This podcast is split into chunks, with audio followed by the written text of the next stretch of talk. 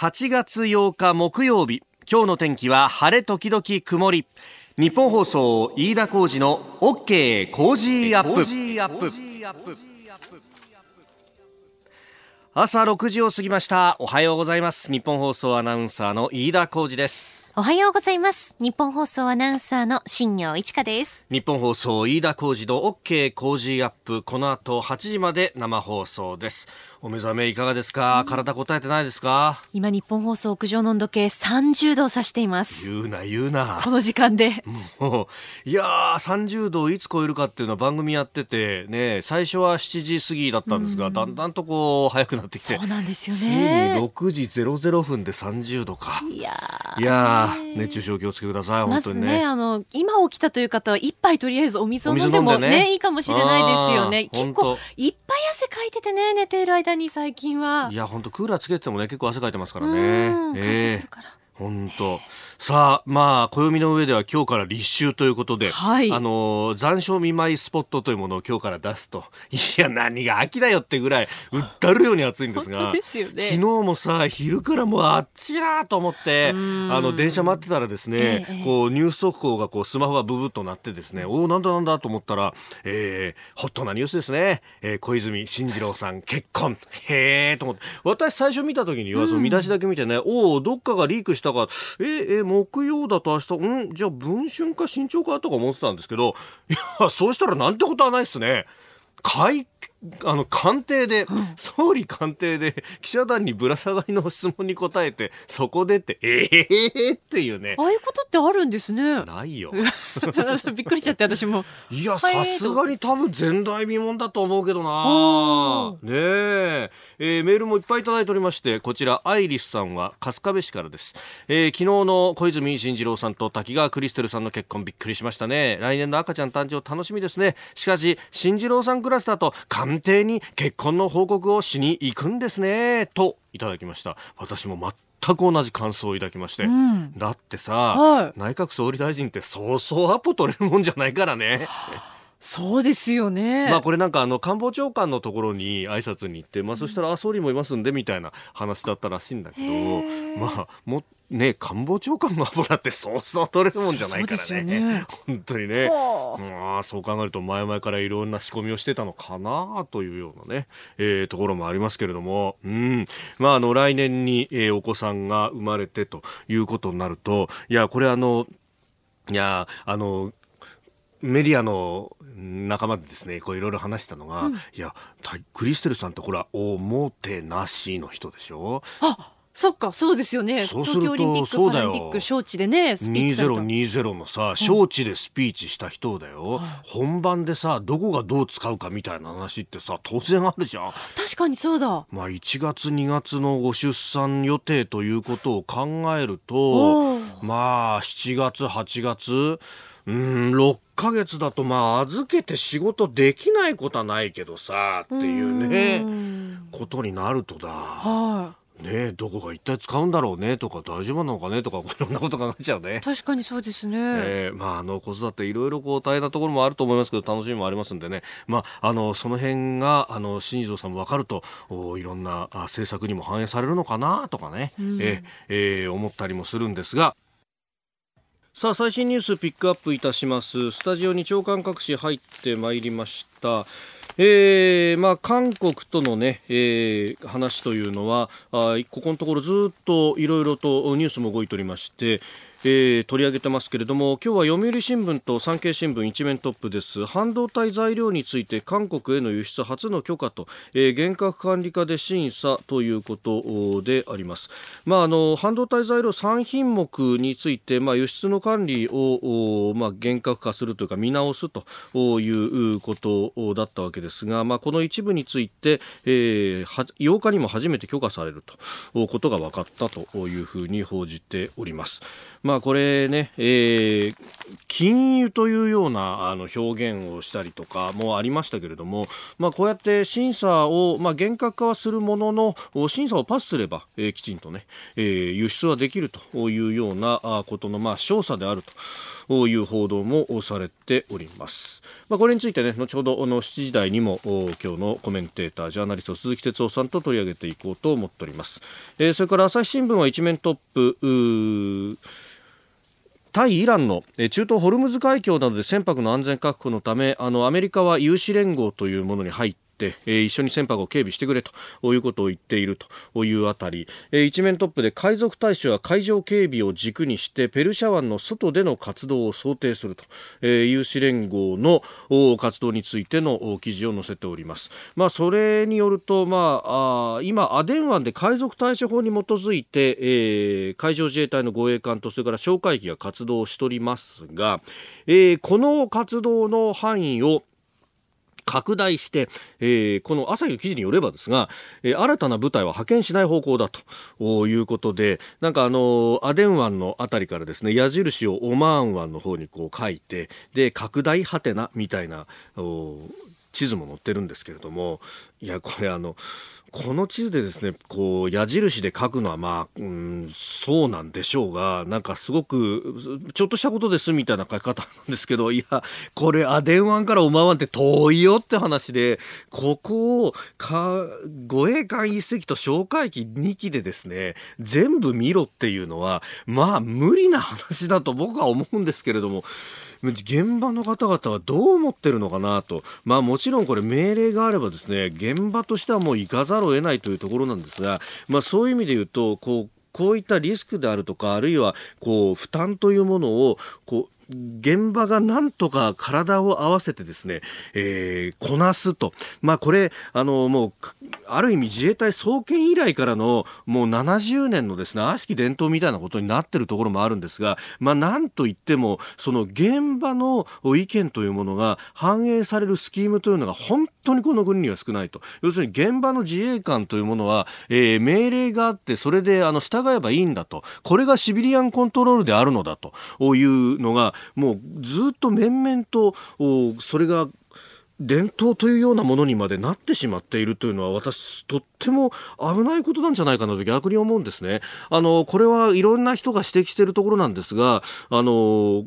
例えば先の大戦であるとか、まあそれ以外の戦争もそうなんですけれども、むしろこう文民であるとか、あるいはメディアであるとか、世論であるとか、そういったところが、あの、先鋭化して、えー、戦争への道というものをどんどん後押ししていって、で、現場の制服の軍の関係者は、いや、ここでやったらきついっすよと、部下が死ぬ思い、あるいは本当に死ぬかもしれないので、やめた方がいいと。いうのを、文民の側がむしろ戦争の方へと、針を傾かせていったっていうのは、これはいろんな人が指摘しても、あの、三浦瑠麗さんという人がシビリアンの戦争という本を書いたりなんかもしてますけれどもこれ結構研究されているところででそのリスクを直接背負う現場の意見というものをどう吸い上げるかっていうのをいろいろな国に検討しているんですが我が国に関しては制服を着た自衛官が国会で答弁することも許されないと。ちょっと前までは総理官邸を出入りすることだって許されなかったと。いうことを考えるとですね、えー、その辺のリスクも含めてせっかく令和の時代になったんですから新しい時代の新しい考え方として、えー、そういったところも議論をすればいいんですがまあそうするとですねどこぞの新聞だとかメディアから軍歌の響きが聞こえる。それは軍歌だって響くし、普通の革靴だって響くわという話なんですが、いかがでしょうか。それをこそ、あの官邸で問題提起してほしかった自民党のホープの方もいらっしゃいますが、まあ、小泉進次郎さんについてっていうのはたくさんいただいてますね。はい。井田さん、同い年でしょっていうのを結構いろいろいただいていて。え、本当ですか？いや、81年生まれなんだよ。進次郎さんも。えー、え、しかも確かあれじゃないでしたっけ？何？故郷っていうかその、まあ、横須賀だから、そうですよね。どこですれ違ってるかもしれない地元一緒ですよね、要は。えー、そうなんですよ。あら。まあ、あの、それだけにですね、えー、今日は半分以上、ひがみでお送りしてます。ちょっと。やっぱり。大人げないですよ、なんか。大人げないね。37にもなって。うるせえな。だって、完璧じゃん、あれ。本当になんかさ。きっと生まれてくる子供だって完璧なんだぜ。ねえ、そう思うでしょ？どうしてこんなにこの世の中は不公平なんだ？と思ったりもしますけれどもね。はい。え、おのおの、つかさ、つかさで頑張っていきましょう。うん、そういうことだよ。えー、みっつんさんツイッターです。韓国とのね、あれについて受けすぎだよ。社内法が取ったんだね。で、えー、ルール守れれば取れるんだよ。輸出規制じゃないよといただきました。そう、あのー、これね、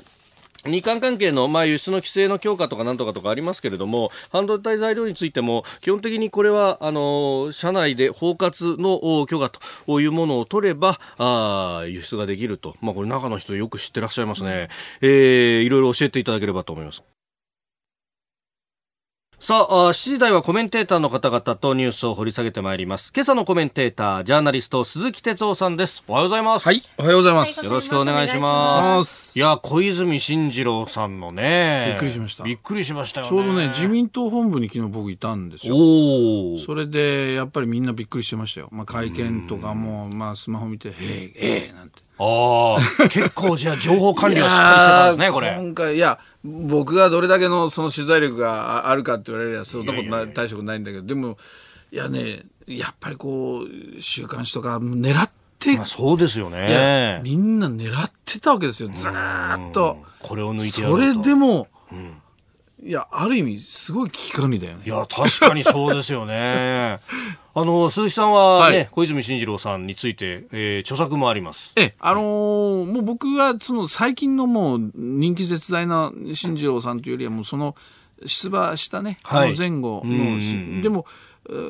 このね、やっぱり、10年間ぐらい変わってないですよね。彼が一貫してるっていう、ここは僕すごく評価してるんですけどね。だからまあこれで少し、またさらに、ええ、あ落ち着いてね。落ち着くのかな？逆かな？分かんないけど。ね、それであのそういうことも政策にね例えば結婚生活とかお子さんとかね、はい、こういうのも生きてくる。だから幅はもちろん広がると。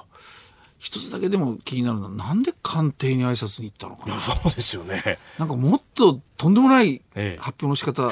しても良さそうじゃないですか。なんか小泉進次なんか普通にだから上司に挨拶に行ったみたいな。ちょっとねなんかなるほど。あれ？って思った。確かにそうですね。今日もよろしくお願いします。お願いします。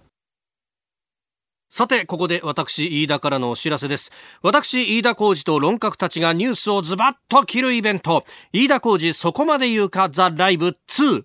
11月16日土曜日、有楽町読売ホールで開催いたします。11月16日土曜日です。昼と夕方の2回公演です。えゲストには、コージーアップコメンテーターの方々も登場いたします。11月16日土曜日昼公演は午後1時開演。参議院議員青山繁晴さん、ジャーナリスト長谷川幸洋さん、元自衛官で評論家潮匡人さんをゲストに外交安全保障について考えます。11月16日土曜日夕方公演は午後5時開演こちらには評論家宮崎哲也さん、数量政策学者高橋洋一さん、経済学者飯田康之さん、そして経済評論家常年司さんをゲストに日本経済の行方を読みます。えー、2公演とも司会は私飯田でございます。チケットは全席指定4400円。ただいまチケット先行受付中です。詳しくは日本放送イベントホームページをご覧ください。11月16日土曜日。8月8日木曜日。時刻は朝7時を過ぎました。改めましておはようございます。日本放送アナウンサーの飯田浩二です。おはようございます。日本放送アナウンサーの新業一華です。あなたと一緒にニュースを考える飯田浩二の OK 工事アップ。7時台はコメンテーターの方々とニュースを掘り下げてまいります。今朝のコメンテーター、ジャーナリスト、鈴木哲夫さんです。おはようございます。はい、おはようございます。鈴木さんには番組エンディングまでお付き合いいただきます。では、最初のニュース、こちらです。韓国を輸出優遇国から初の除外、政府が昨日政令を交付。政府は昨日安全保障上の輸出管理で優遇措置を取っているホワイト国から韓国を除外する政令を交付しました。日本がホワイト国の指定を取り消すのは韓国が初めてで、施行は28日です。政令の交付を受け会見する菅官房長官です。今回の運用見直しはあくまでも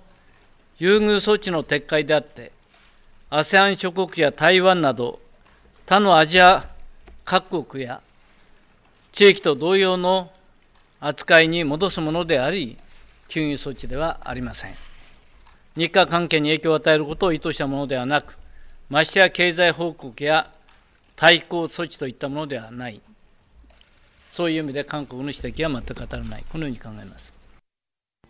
まあ、今まではホワイト国と言ってましたがこれをまあグループ分けを見直して、えー、グループ A からまあ韓国がグループ B になると。でこれあのリストで規制されている品目に関して一定の品目で包括許可を出すということはあまり変わりがないんですが、うん、まあ、そこの部分で例えば立ち入り検査であったりとか、うん、えー、書類の提出を求めるなどが、えー、一部その手続きの変更としてあると。まあいうこと厳しくちょっとなるちょっと厳しくなる。ことですよね。はい、うん、あのこれもう飯田さん毎日ねこれ、うん、あのこの問題あの取り上げていらっしゃるでしょ？はい、あので、まあ、いろんなあの見方あるんだけど僕なりのちょっとまた、うん、きっとそうだろうと思って僕なりにこの問題どう見てるかってことなんですけどね、はい、そのまあ、いろいろ取材をしてこれまで来た中でやっぱりその、ええ外交っていうのももちろん政府対政府がやって今はもうこれは日韓の政府がやり合ってるわけですよね、はい、全くお互いに譲る気配がないと、でも実はあのいい意味での、はいいい意味での二重外交っていうのがやっぱり外交にあると思うんですね。うんうん、それは、まあ、二重外交って聞くと本当は政府と方針が違うからおかしいなって話だけど、うんうん、でもいい意味でのそれどういうことかってやっぱり政府同士は振り上げた拳をまあ簡単に下ろすわけにもいかないし国益と国益がぶつかり合うんだから引くとこも引けないしぶつかり合うことありますよね。はい、でもそのままだったらもうどうしようもない状態になっちゃうっていうので、うんうんうん何かしらやっぱりこう握手をしたり解決の糸口をつかむために二重外交っていうのがあると考えてください、はい、そうすると例えば僕は4つあると思って、ええ、1つは自治体外交。つまり自治体同士が、はい、外交をしていく。姉妹都市とかいろいろありますからね。そうそうなんですよね。でそれから2つ目は民間の経済外交、はい、つまり、えー、経済団体や企業同士がこうやると、それから文化外交っていうこれ文化交流ですよね。はい。で、最後にあるのが議員外交議員外交。俗にに日本日本と韓国で言えば日韓議連ってありますよね。えーえー、で、こういうものが実は政府同士が喧嘩してても、水面下ではそういうところが、まあ、しっかり、まあ、話をしながら、そして流れをこう、いい方に作って、はい、政府が逆に言うと、妥協しやすく、握手しやすくなる環境を作る。こういうあの構造があると思うんですね。はい、で今回やっぱ見てるとね、うん、もうこの政府同士がやってるのが全部影響してきちゃってる、うん、自治体同士の交流が止まってる、はい、文化交流もまあねあそこのその愛知なんかもそうですけど止まってる、はい、そして経済団体もなんとなく今様子見てこれ九州のあの福岡ってあの韓国に近いでしょ、えーえーはい、ものすごくいろんなものを輸出したり輸入したりしてる関係、うん、民間の経済団体多いんだけど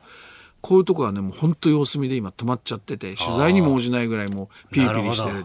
えー、昔ならパーンと言って、いや、我々は関係ないよねってやってたのが、今非常に動いていない。となるとやっぱね、議員外交ですよ。議員同士がね、こう昔いっぱいいたんだわ。はい。日本にもいたし、韓国にもいた。えー、つまり一日派っていうかね。はい。でみんな日本語で話をしたりしてた。でこの辺の動きがねやっぱりポイントだと思う。7月31日に韓国の議連が来て、はい、来ましたね。一応会いました、中身は平行線だったけど、うん、向こうがわざわざ来て会いに来たっていうことはここにやっぱり活路が見出せるんじゃないかと思うんですね。で僕は日韓議連の日本のですよ、はい、ベテラン議員の方にまあ話をちょっとして、うん、なんか動かにはいかんのじゃないですかって言ったらいろいろ考えてると。考えてる。言ってました。中身は言いませんでしたけどね。だからね、やっぱこの日韓議連、議員外交がまあ弱くなってきてるっていうのも、はいうん、問題をまあこじらしてる一つの原因なのかなっていう僕は気がします。うん、ここで議員力っていうか、議員個人の外交力みたいな。はいここはやっぱりポイントかもしれませんね。うんまあ向こうの韓国の議員さんがどこまで反応してくれるかっていうのもこれ難しい、ね、いや向こうもだから世代交代してるしね、まあ、パイプがなくなってきてるってなくなってるわけですよ。ね。うん。だからそうです。だからお互いですよ。日本もそうだし韓国も、まあ、議員力です。議員の個人の力がこれ弱くなってるのかもしれないね。えまずは日韓関係についてでした。おはようニュースネットワーク。東京有楽町日本放送キーステーションに全国のラジオ局21局を結んでお届けいたします時刻は7時11分を過ぎました。おはようございます。日本放送アナウンサーの飯田浩二です。今朝のコメンテーターはジャーナリストの鈴木哲夫さん。取り上げるニュースはこちらです。日米防衛省日米間の重要性を確認。有志連合構想は慎重に検討。岩谷防衛大臣は昨日アメリカのエスパー国防長官と会談しました。両者は北朝鮮情勢をめぐる日米韓の連携のあり方や GSOM や日韓の軍事情報包括保護協定を維持する重要性について確認しました。日米韓の連携について話す岩屋防衛大臣です。この地域の平和と安定のためにはですね引き続いて日米韓の連携が大事だと、まあ、それはあの日韓の GSOMIA ということも含めてですね、えー、極めて重要だという認識でエスパー長官との間で認識の一致を見たところでございます。えー、また中東ホルムズ海峡の安全確保に向けた有志連合構想についてはエスパー長官は検討を促したんですが、えー、岩谷大臣は総合的に判断したいと述べるにとどめております。うん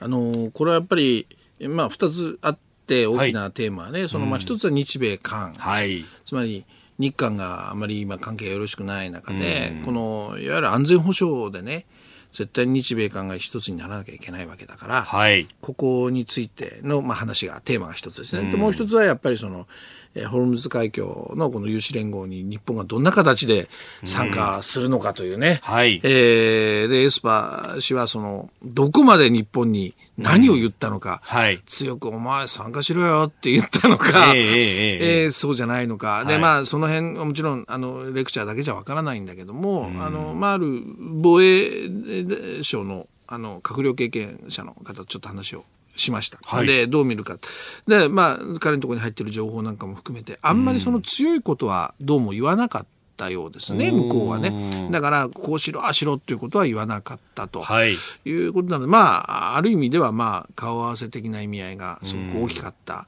えー、逆に言うと、その、まあ、アメリカは、結構やっぱり日本にを、まあ、静観してるっていうのかな、はい、つまり例えば韓国との関係についてもね当事者同士でやってくださいよと。えー、で、アメリカはやっぱり見てるのは、まあ、まあ、もちろん日韓についても心配してるかもしれないが、はい、その先に見てるのはやっぱり中国やロシアや、で、今、盛んにやろうとしてる北朝鮮を見てるわけですよね。はい、でどうもその、えー、日韓が、こう今ちょっとギスギスしてる、そこにこれちょうどほら飯田さん僕2週間前出させていただいた時にもこの話したけど、はいうん竹島に、ロシアの,、え戦闘機が来て、スクランブルっていうか、領空に入って韓国のあの戦闘機を撃ってね、でこの時にほらあの話2人で話盛り上がったのわけでもないけど、日韓にこうくさびをつっていうかね、えー、今関係が悪いから、えー、そこへ要するにもう放り込んで日韓をもうの切り離させると、はい、そのために、まあ、わざわざ来たんじゃないかとね。で、現に韓国はそのロシアとの問題なのに、日本とのことをぐちゃぐちゃ言い出しちゃって、えー、でやっぱり日韓関係にあれ影響しちゃったんですよ。で同じように北朝鮮が今ミサイル撃ってるでしょ。はいで、これも、要するに、まあ、ミサイルというか飛翔体って言ったりいろいろあるんだけども、これも実はこれに対して、まあ、米韓の合同軍事演習に対して撃ってるとは言うけれども、はい、日本は今、北朝鮮ともう本当にあの条件なく対話しようって言って呼びかけてる。だから、あの、ああいうものが飛んできても、なかなか、ズバッと非難できない難しい立場。はい、でも韓国やアメリカはガンと言える。えー、ここもなんか、なんか、くさびを、そうそう分断されてる感じあるでしょ。はい、だから、こういうものが激しくなる前にに、日韓でちゃんと片付けてくださいよと。ききつく言わなかったってことは、はい、なんかむしろ僕は不気味で、アメリカはその、まあいい加減にしろよっていうなんかもう黙って脅してるような僕は感じを受けるわけですよね。それと、あとはこのホルムズ海峡について言うと、はい、やっぱりすごく今政府は悩んでいるんではないかという解説でしたね。だから、やっぱりイランとの関係があるから、はい、まあ、いろんな方法で、じゃかといって有志連合に参加しないっていうのも、これは違う。うん、ということで、まあ、ご存知でしょうけど、その自衛官を出すのかとか、P3C 哨戒機で行くのかとか、はい、そのそこの海峡の外側まで守るのかとかですね。いろんなことで、とにかくまあ、有志連合は大事だけれども、日本というのはイランとの関係もかなり意識して、まあ、非常に今、どうするのかっていうところで、えー、かなり頭をまあ痛めてるというか考えてるんじゃないか。だけどある意味でそこは僕は日本らしさをね、はい、アピールする、あのちょっと一線を置くっていうのも変だけども、はい。参加しますって言って行くんじゃなくて、日本のあり方みたいなものを示すことは、ん。国内向けというよりもむしろ僕は、こ国際向けというかね、はい。アメリカとかに対しても、ある程度、なんていうのかな、ものを言う日本っていうかね、うん。だからそういうの日本オリジナルのその参加の仕方っていうのはもうぜひそこはねやってほしいなと思いますけどね。うん。まあ、なスキームとして何でいくのかっていうのは、まあ、海賊対処のように何か特措法を作るのかとかね、まあ、で法律の問題もありますからね。ありますもんね、ううで法律の問題になると当然国会開かなきゃならないんだけどあの今日日経新聞が書いてましたが10月に、臨時国会という話、そうするとちょっとタイムラグがありますよね。いやいやいや、あの、全然間に合いませんよ。だって、これ、あの、アメリカ有志連合のね、はい。まあ、具体的な、どの国が参加するとかね、もう早々にもうなんか、もう発表するんじゃないかなって話もあるぐらいでね。はい。だから、まあ、それはある意味でアメリカが急げ急げっていうプレッシャーなのかもしれないけども、えでもさらね、臨時国会までやっぱり待ってるわけにはいかないでしょうね。だから、まあ、そういう意味では現行法の中で、ーはいえーそして日本らしくというのは何だこれはかなり頭の体操っても変だけども、まさに、うん。でもそれは見せどころですよね、さっき言ったように。あ日本はこう来たかっていうのを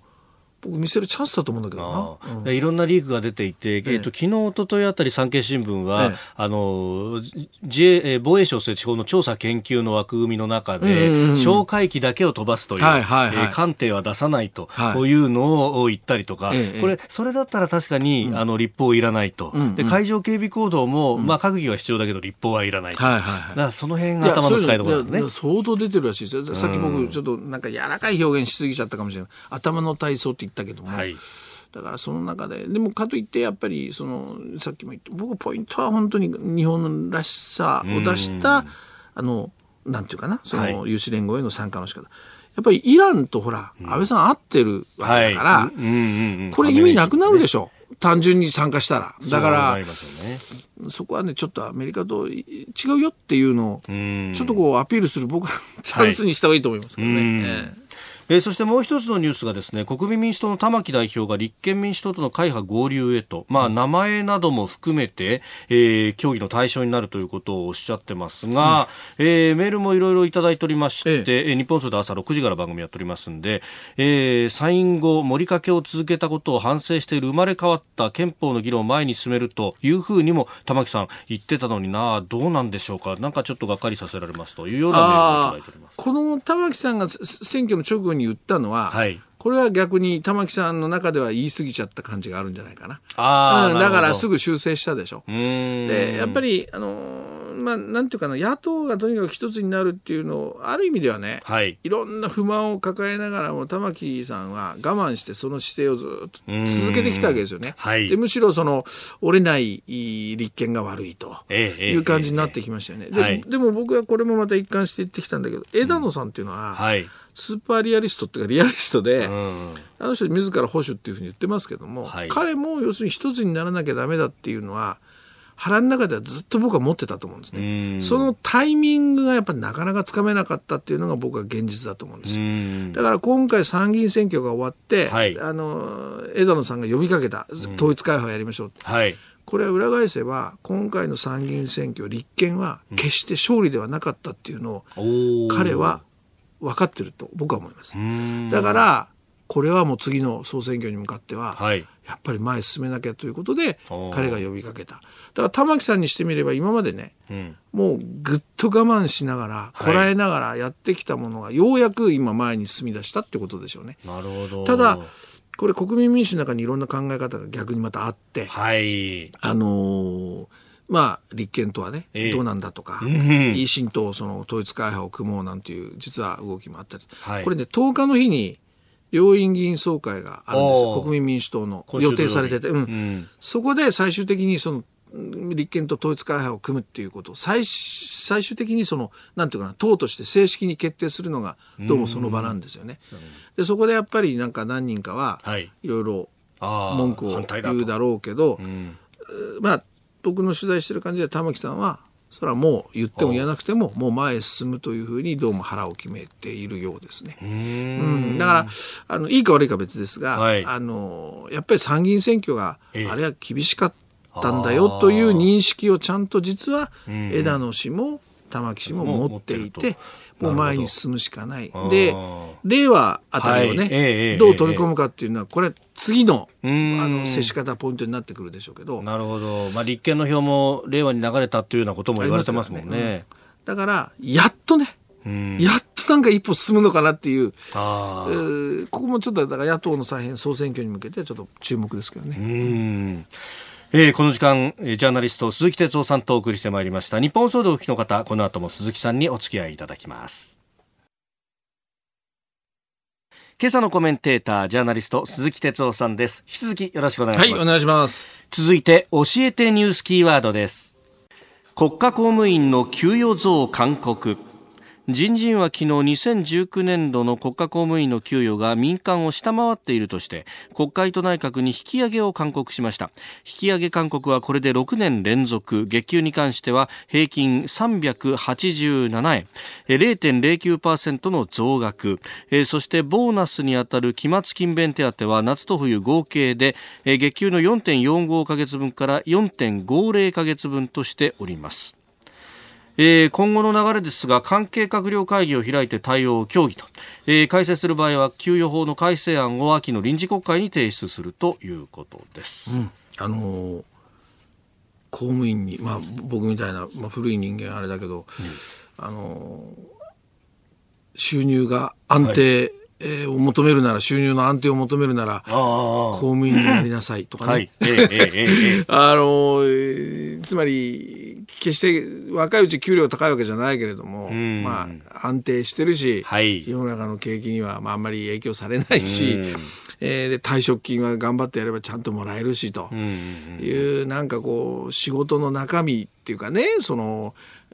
公僕じゃないけれどもやっぱりユニバーサルサービスに、まあ、要するにみんなのために尽くしていくんだと、うん。はい、その仕事がというよりもなんか安定安定でね、えー、公務員になんていう。僕らの古い世代の親なんかにそう言われたりよくしましたけどね、はい、だけどもう時代がどんどん変わってきてる中でやっぱりその国家公務員それから地方公務員の給与をどうしていくのか、はい、これ働き方改革もセットでねやっぱり僕はもう 節目にそろそろ来てると思うんですね、はい、そうしないと民間の要するに給与体系とか働き方っていうのはすごいスピードで僕は変わっていくと思うわけ。それはまあ例えば AI だとかいろんなものが入ってくることによってもそうだし、はいテレワークとかね、うん、でもどんどんすごいスピードで働き方が変わっていってる。現に日本放送だって、はい、もう働き方改革ではい休みますなんて最近すごく多いでしょ？いやあれ？あれ、はい、もうあれだけ休みがないって言ってたのに、えー、でもこれだけ速いスピードで民間って変わっていくわけですよ、そうするとねやっぱり国家公務員やあの地方公務員の給与体系とかものの考え方とか働き方だけが、はいずっともう古いまま残っていっちゃってっていう可能性あるので、僕は見直しチャンスにするべきだ、はい、そうすると給与を今いくら上げるとかこれも大事ですよ、えー、民間に合わせて上げるってこれももちろん大事で。これに僕は異論はないんだけれども、その公務員の働き方をどうするのか、はいえー、それから給与にしてもですね例えば民間で俗に言われている成果主義ね。あの公務員っていうのは法律によって決められた、はい、そこをしっかり仕事をきちんとできてるかどうか、うん、でそこによってそのまあ評価っていうかあるけれども、ええ、仕事の評価ってそうじゃないですよね。もっと想像力だとか、はい、なかったものに新しいものを生み出すとか、それもまた、その、想像力、仕事の、そしてそこに成果主義というものが来て、給料が伴うとかね。はい、ただやっぱり給料の原資が税金であるという縛りがある。はいえ。ー、そこをもうちょっとやっぱり柔軟にね、うん考えていくいかなきゃいけないタイミングに来てるとかなと。副業って言いますよね、はい、副業もやっぱり公務員がなぜいけないかって言って公務員っていうのは権限をやっぱ持ってるじゃないですか、ね？犯行一つをそうそう、はい、それが副業ってことになるとそうですね。それを縦にっていうことに、これは絶対やっちゃいけない、ね、となると単純に副業っていうのは難しいけどでも認められる副業の範囲っていうのはあるのかどうかとかね。うん地域の奉仕活動とかそういうんだったらいいんじゃないかとかね。そうそうそう。だから、僕は僕は国家公務員の給与、韓国、はい、こう何パーセント上げます、上げませんとそういう勧告よりも、やっぱり議論すべきは僕はその働き方、はい、そこかなという。確かに、うん、そ。それを早くやるべきじゃないですかね。まあ民間にいると、その会社の業績によってこうボーナスも結構左右されたりなんかするんですが、まあ公務員の皆さんだってある意味、うん、あの日本の経済そのものがね、GDP だとか、うん、そういうのに連動したりはしねえのかなとか思ったりもする、ね、そういうね、だから部分も取り入れてもいいと思うんですよ。必ずしもプラス思考のものだけじゃなくてね。は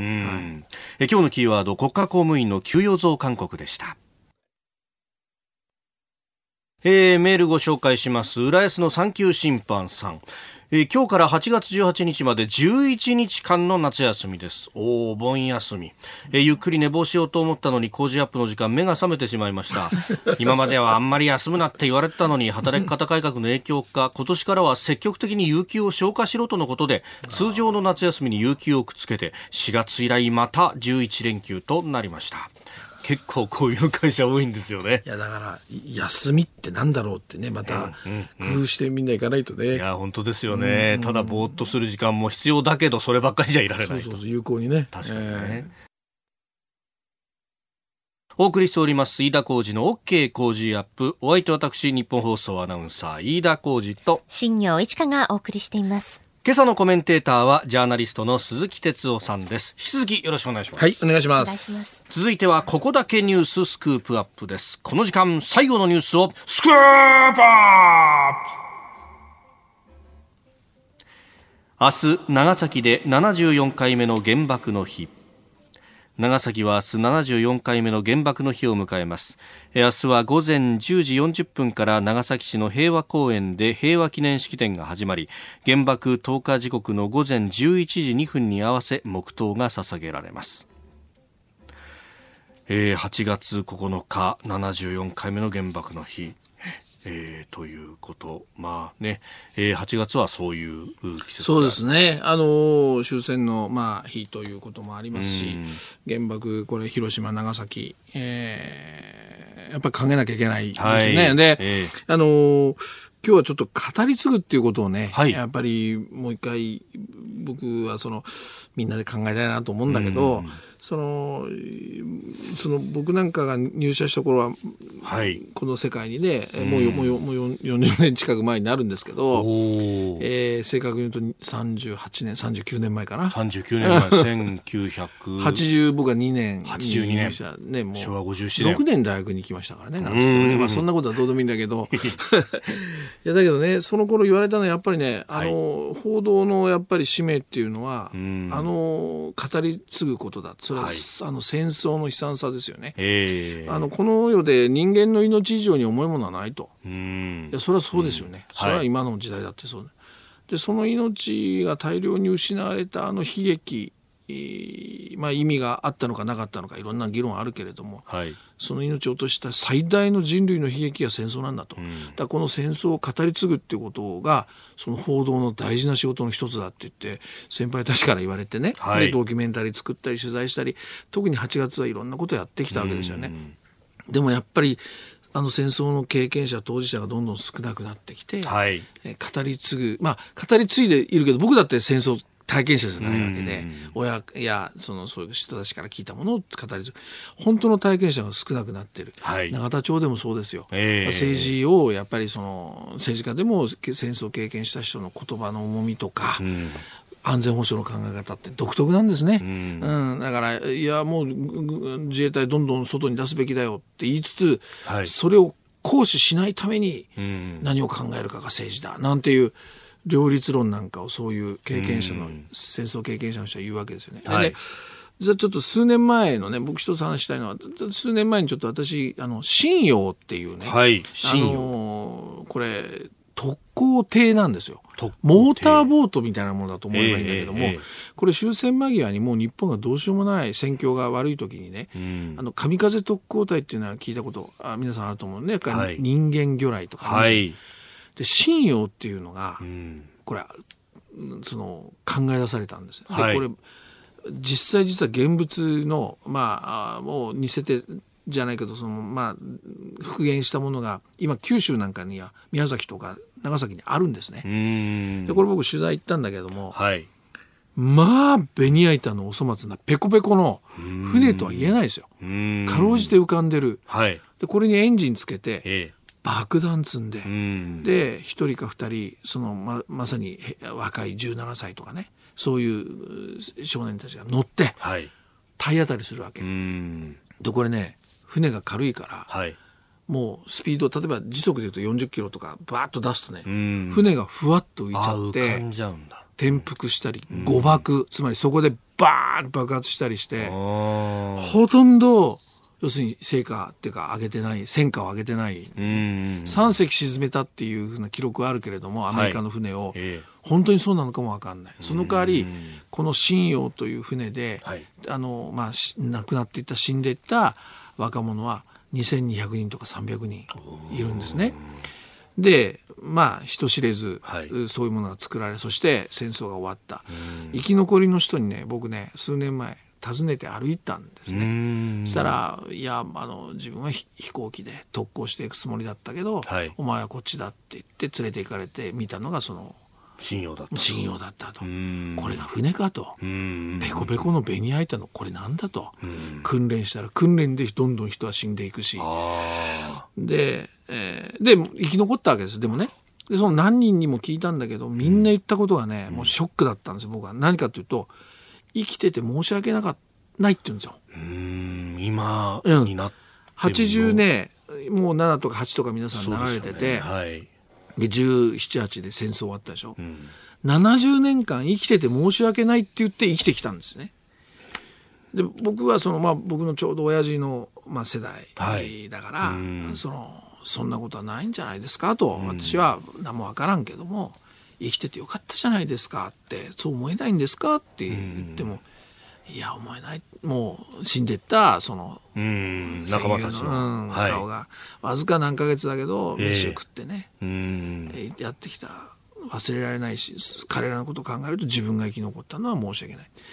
いやね70年間生き生き残って申し訳ないと思って生きてきたその思いっていやそれを聞いた時にもう絶対戦争なんちゃやっちゃいかんっていうのを本当に思いましたね。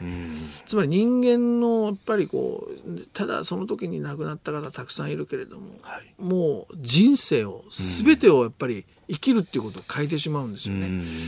僕はでその中の一人の方はね最近まで喋らなかったんだって。あなんでか、うん、なんでかって言ったら、はい、今の時代で喋ったってきっと今の平和な時代に分かってくれないと。理解してもらえんだろう。だからもう喋っても無駄だと思ってたところが最近喋り出したって言うんですね。それそれはやっぱり何か残さなきゃいけないし、はい、語り部としてやっぱり今の平和の陰にどれだけの犠牲があったかを語らなきゃいけないと。この年になってもう人生長くないけど思うようになったとかね。そんなことをおっしゃってたんだけどだから今の人に語ってもしょうがないってそれも結構僕はショックだったんだけど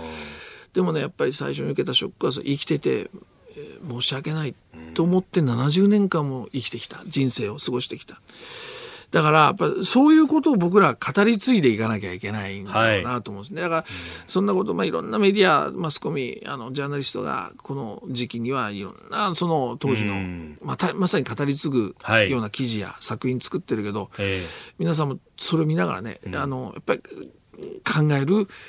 まあ、月間っていうかな8月はそういうタイミングにしてほしい。だからさっきあの休みでね、はい、あのそうですね。11連休でってね。あのそれから例えばそんなドキュメンタリーなんかをちょっと一つね1時間でもいいから例えば見てみてね考えてみて。そんなふうにあの使っていただいてもねあのいいのかななんて思いますけどね。ねはい。えー、明日長崎で74回目の原爆の日、まあ、そこから、えー、信用という特攻艇についてのお話でした。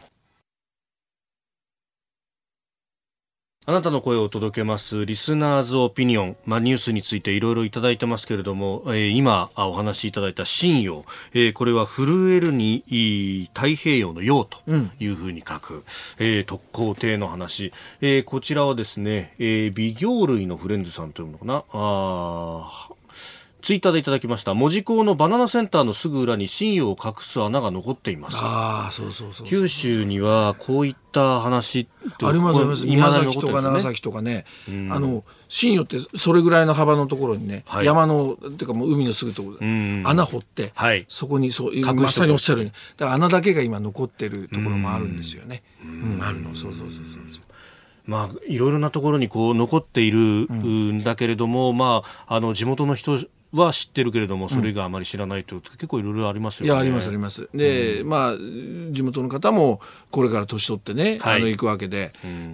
まあそうするとうん10年後20年後この穴なんだっけ？ってなってね、そしていや穴埋めちゃえよなんていう。はい。でもそこがだから語り継ぐことの大事さ、その穴はいつまでもやっぱり残しておかなきゃいけない。ですよね。うん。まあ本当、まあいろいろツイッターでも指摘もされてますが、その、じゃあ戦争を起こさないためにと、あの、まあ日本、我々が考えること、我々が起こすってことはもう今はほぼないかもしれないけれども、周りの環境とかも含めて、どうやってそうなんですよ。抑えていくかっていうのは。いやそうなんですよ、うん。だからそこが難しいところね。相手があることでね、はい。日本だけがあのいいい子になっててもね。やられちゃうこともあるわけだかうら。ん。この辺でもそこが外交力はい。ね、今日ちょっと話したけど議員の力とか、政治の力なんですよね。うん。うん、あのいろんなことは準備します安全保障のために、ええ。だけどもそれを行使しないために、使わないために何ができるかってそれセット論っていうのが、やっぱり僕は政治の力なんだろうな試されるところなんだろうなと思いますけどね。戦争を経験したその政治家の方々っていうのは、そこの両立っていうのも考えてたわけですあのね。梶山清六とかね。あーなるほど僕、バンキシャしてたけど、はいあの人武闘派で、あの人ええええ特攻隊の生き残りなんですよ。そうか。もう、えーもう何日かしてたあの人は出撃してた。でも、彼なんか、で、政治家としては武闘派で、うんうん。なんか、その、し周辺事態法もやらやなんて言ってたけど、ええ梶山さんは必ず、はい。周辺事態法はやるけれども、じゃあそれを使わないために、うん。何をするべきか、それもセットで考えるのが政治だって言ってまああれも僕ずっと今でも残ってますけどねやっぱ違うなとう思うん。だから政治家そういう政治家の人たちも少なくなってきてるからねそうですねええー今日もたくさんのメールやツイッターいただきました。どうも。ありがとうございました